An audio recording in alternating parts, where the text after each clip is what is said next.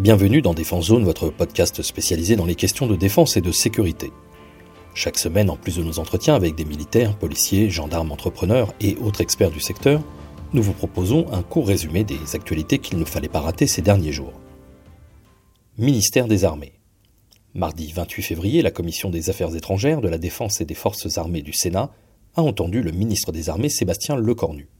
Pendant 1h45, ce dernier a répondu aux nombreuses questions des sénateurs. Dans un premier temps, M. Lecornu est revenu sur la future loi de programmation militaire annoncée il y a quelques semaines par le chef de l'État, qui serait gonflée à 413 milliards d'euros. Le ministre a confirmé cette somme, tout comme la mise en place de cette nouvelle LPM dès la mi-juillet, après une présentation au Conseil des ministres fin mars, début avril. Sur les priorités d'investissement, Sébastien Lecornu a précisé qu'il n'avait pas attendu l'application de la prochaine LPM pour mettre l'accent sur les munitions, le ministre a déclaré que l'été dernier, une commande de près de 5000 munitions de 155 mm destinées au canon César avait été passée, ainsi que 200 unités de missiles MMP et une centaine de missiles Mistral supplémentaires en décembre dernier. De nouvelles commandes de munitions seront programmées dès ce mois de mars, notamment 16 000 obus de 155 mm. Toujours du côté des matériels, le ministre des Armées a répondu au sénateur Cédric Perrin sur l'avenir du Tigre au standard MK3, un programme dont l'Allemagne s'est retirée récemment. Sébastien Lecornu a dit vouloir réinterroger le modèle de programme. L'hélicoptère Tigre continuera de voler jusqu'en 2040-2045, a déclaré le ministre. Après, le vrai sujet, c'est le saut technologique. J'ai demandé aux armées de regarder si ce qui est imaginé pour le standard 3 correspond bien à ce qu'on veut technologiquement. Fin de citation. Le ministre a donc confié le soin aux armées et à la Direction générale de l'armement, la DGA, de mettre à jour le modèle du futur Tigre. Concernant les récentes annonces du chef de l'État sur la nouvelle stratégie de la présence militaire sur le continent africain, le ministre a confirmé qu'il n'y aurait, je cite, aucune fermeture, mais que les sites concernés, le Tchad, la Côte d'Ivoire, le Gabon et le Sénégal, accentueraient encore leur offre de formation pour les armées des pays hôtes. Cette restructuration devrait très certainement s'accompagner d'une baisse des effectifs, seule la base de Djibouti semble être épargnée pour le moment. En cas de besoin d'intervention dans ces zones, c'est l'échelon national d'urgence, l'ENU, qui serait mobilisé alors que l'armée de l'air et de l'espace a renforcé ses capacités de projection stratégique avec les Airbus Phoenix et A400M. Le ministre estime qu'il s'agit, je cite, d'une opportunité historique pour l'armée française. Ce n'est pas du tout un recul de la France, mais être présent différemment. Fin de citation. Concernant l'Ukraine, enfin, le ministre a annoncé que, je cite, les dépenses liées seront sorties de la LPM en accord avec le président de la République et la première ministre, ce qui permettra d'assumer cette affaire de manière plus démocratique. Pour rappel, la France a dépensé près de 660 millions de dollars d'aide à destination de Kiev, alors que le montant total de l'aide internationale se chiffre à plus de 62 milliards, dont 45 milliards d'équipements donnés par les États-Unis. DGA.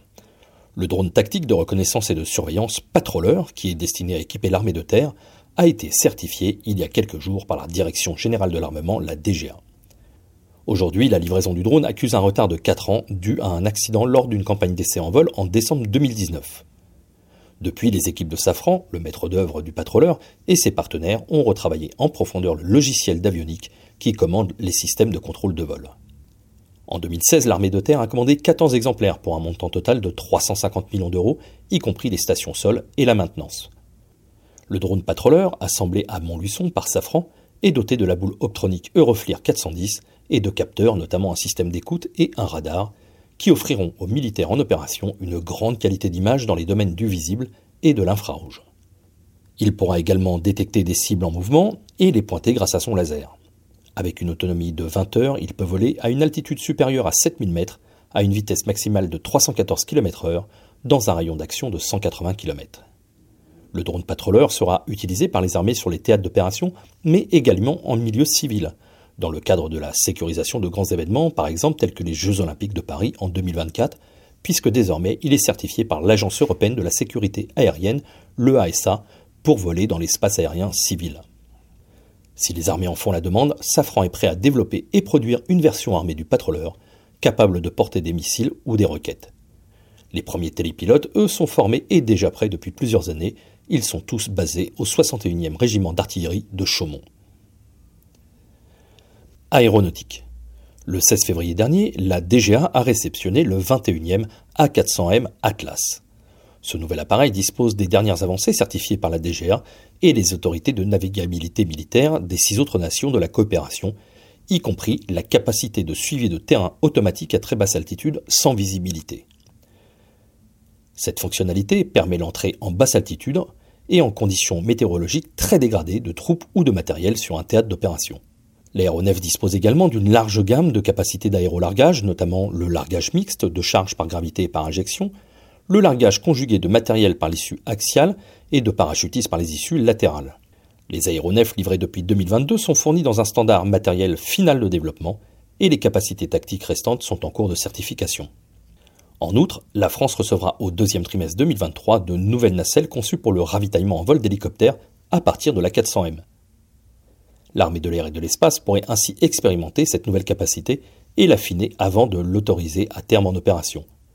La France sera alors le premier pays détenteur de l'Atlas à disposer de cette capacité. L'armée de l'air et de l'espace disposera à terme, d'ici la fin 2025, d'une flotte de 25 A400M. IDEX 2023 il y a quelques jours s'est tenu à Abu Dhabi, aux Émirats arabes unis, le Salon international de l'armement IDEX 2023. À cette occasion, les industriels ont fait plusieurs annonces. Tout d'abord, l'entreprise américaine Collins Aerospace a annoncé la signature d'un protocole d'accord avec l'entreprise saoudienne SRB Aerial System pour développer conjointement un nouveau drone de combat. Le projet s'inscrit dans le plan Vision 2030 du gouvernement saoudien visant à diversifier l'économie du pays. Le drone sera fabriqué en Arabie saoudite et sera un UAS à décollage et atterrissage vertical, capable de missions de renseignement et de surveillance ISR, ainsi que de missions de combat. Collins Aerospace apportera son expertise technologique et assumera un rôle de leadership pour assurer le suivi de la réalisation du programme. Les deux entreprises prévoient de transformer leur protocole d'accord en accord de partenariat stratégique. Un essai en vol est prévu pour le deuxième trimestre 2023 et la production de masse devrait commencer en 2024. Côté européen, c'est le constructeur belge John Cockerill Defence, JCD, qui a annoncé son rapprochement avec le groupe émirien NIMR pour le développement de son véhicule tout-terrain innovant inspiré du monde du rallye raid. Le Cockerill iX, c'est son nom, est un 4x4 léger et robuste et blindé qui intègre une tourelle avec armement. Le Belge profitera du savoir-faire émirien sur la partie mobilité ainsi que de son empreinte très forte dans la région. Toujours à l'occasion de ce salon, Eurosam, le groupement formé par Thales et MBDA, pour produire le système de défense solaire SAMP-TNG, dont nous vous parlions il y a quelques semaines, et qui équipera les armées françaises et italiennes, vient d'annoncer que les premières livraisons du missile antiaérien devraient intervenir dès la fin de l'année 2025. L'entrée en service officiel pour l'armée de l'air et de l'espace devrait se faire au cours de l'année 2027. Ministère de l'Intérieur. Le 1er mars, Gérald Darmanin, le ministre de l'Intérieur et des Outre-mer, a présenté son bilan de la lutte contre la drogue en 2022.